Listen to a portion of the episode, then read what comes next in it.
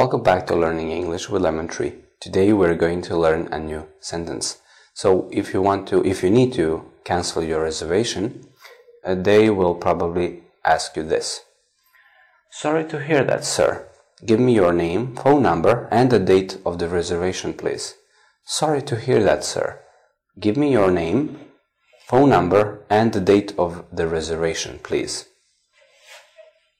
Sorry to hear that, sir give me your name, phone number, and the date of the reservation, please. Sorry to hear that, sir.